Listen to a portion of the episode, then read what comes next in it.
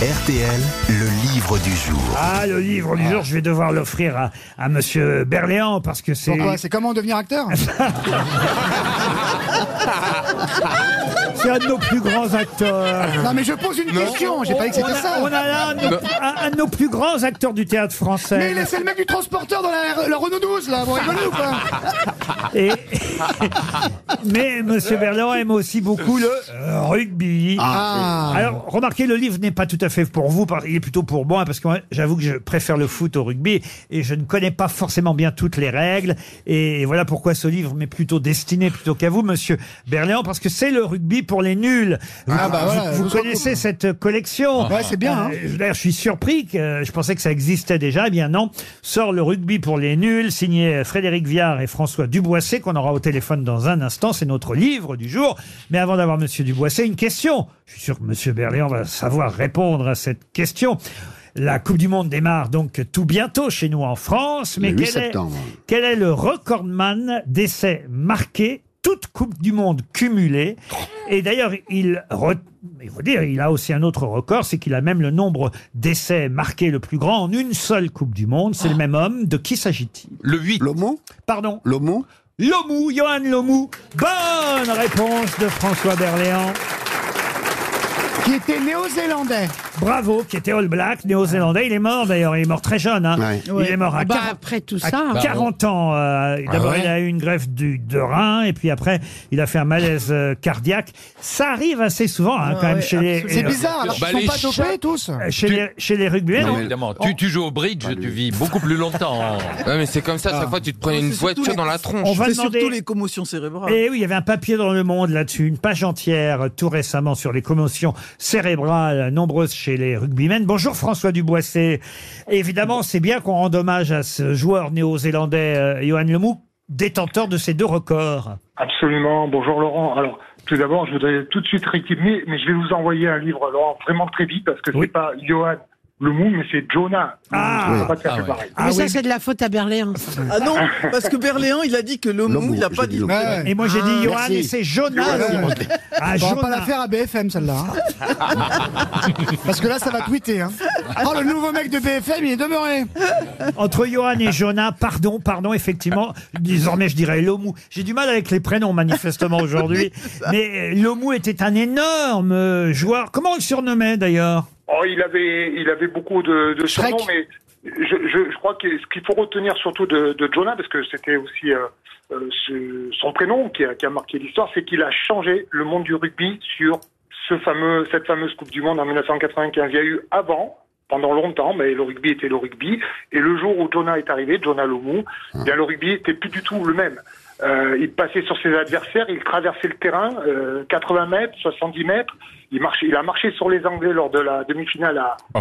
à- en Afrique du Sud. Mais Napoléon aussi. On le surnommait l'autobus, paraît-il. L'autobus, alors il, il en avait plein. Il y avait, il y avait, il était samoan, il était d'origine samoane. Hein, il était donc All Blacks. euh, il aurait pu jouer euh, partout dans toutes les équipes du monde. Il y avait vraiment un extraterrestre. Je pense qu'on peut le dire. C'était un extraterrestre euh, qui a survolé le Ah rugby ouais. pendant.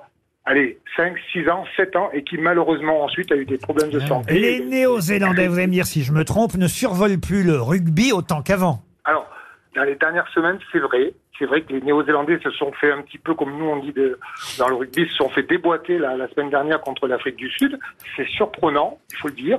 Mais comme toutes les équipes du monde, euh, quel que soit le sport, Ça parfois, il y a arrive. des générations, oui, exactement, qui sont plus ou moins euh, aguerries, avec des leaders plus ou moins et des talents un peu plus ou un peu moins.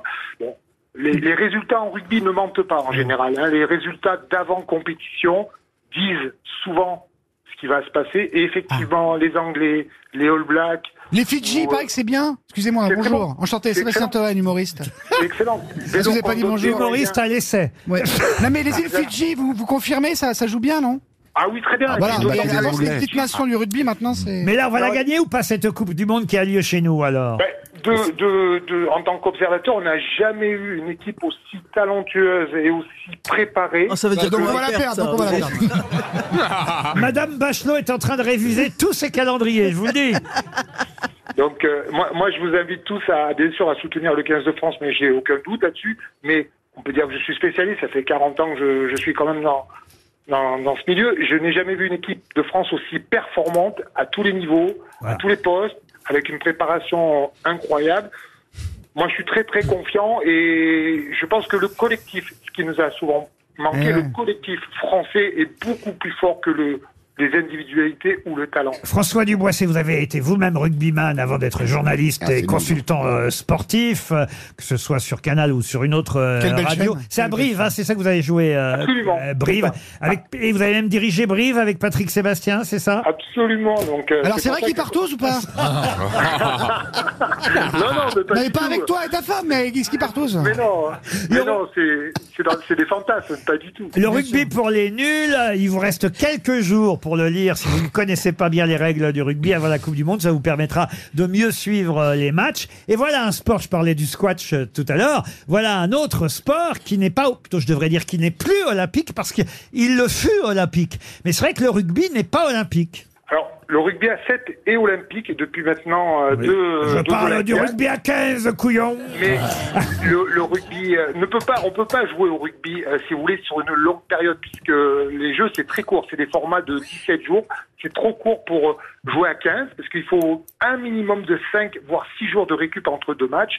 Donc vous, vous imaginez qu'on peut pas faire. une- C'est pour ça que la Coupe du Monde dure deux mois, hein, il faut le dire. Exactement, Eh oui. exactement, parce que le, le, le règlement de la santé des joueurs, il faut la préserver. On peut pas jouer à moins de 5 jours, ce qui fait que ben on décale les matchs entre 5 et 7 jours, et c'est pourquoi les Comme les Céline matchs, euh, Dion quand elle chante, c'est des chochottes, hein, ces gars-là, finalement. non, mais sérieusement, les commotions cérébrales. C'est vrai qu'il y a eu un papier, j'ai lu ça, je crois que c'était la semaine dernière dans, dans le journal Le Monde, un papier inquiétant quand même. Est-ce qu'on peut conseiller à un jeune de faire du rugby? Oui, bien sûr. Il y a, il y a aujourd'hui, euh, notamment la Fédération française de rugby a mis en place des programmes de prévention dans les écoles de rugby auprès des jeunes, auprès des éducateurs, et on doit pratiquer et on pratique le rugby oui de la manière vraiment la plus euh, saine possible Mais et oui. euh, sécurisée. Faites du saut Cependant- élastique, faites pas chier, faites du saut en parachute. Il faut dire cependant que parfois, bien sûr que le rugby pro est parfois violent, mais les arbitres veillent également à, à bien faire attention à la santé des joueurs. Ils, euh, ils, euh, ils ont, des, ils ont le, tout un arsenal de règlements et parfois il peut y avoir des accidents puisque c'est un sport de contact. contact, évidemment. Donc il y a des collisions, il y a des Comme la il peut- boxe. Il peut y avoir un coup de tête, un coup de, un coup de coude, Non, etc. euh, Voilà. Monsieur Berléand, vous allez regarder les matchs, évidemment, j'imagine. Mais est-ce que vous avez joué, vous, au rugby alors Oui, Ah en, oui en commotions, universitaire, hein, en universitaire. Mais moi, j'étais à un poste où je pratiquais l'évitement gratuitement. Et donc, j'avais pas aucun problème de commotion cérébrale ou quoi que ce soit. Je- Ça veut dire quoi Non, et donc, Alors, l'évitement, c'est pas tu, tu jouais le cochonnet? C'est. non, faisait à le l'époque, ballon, lui. Il faisait le ballon. Le, le- le rugby n'avait pas les, les, les, les, les tailles et les poids de maintenant. Le- Bon, quand je- au trois quarts centre, on- moi j'ai joué trois quarts centre, trois quarts L. C'était 75, 80 kilos maximum. Quoi. Il n'y avait pas de 100 Oh, kilos, bon. 110, 115. Le rugby pour les nuls, tout ce qu'il faut savoir pour la Coupe du Monde de, bah voilà, qui a lieu chez nous euh, en France 2023, Coupe du Monde qui démarre dans quelques jours. Le rugby pour les nuls, signé Frédéric Viard et François Duboisset qu'on avait au téléphone. C'était notre livre du jour. Merci Monsieur Duboisset.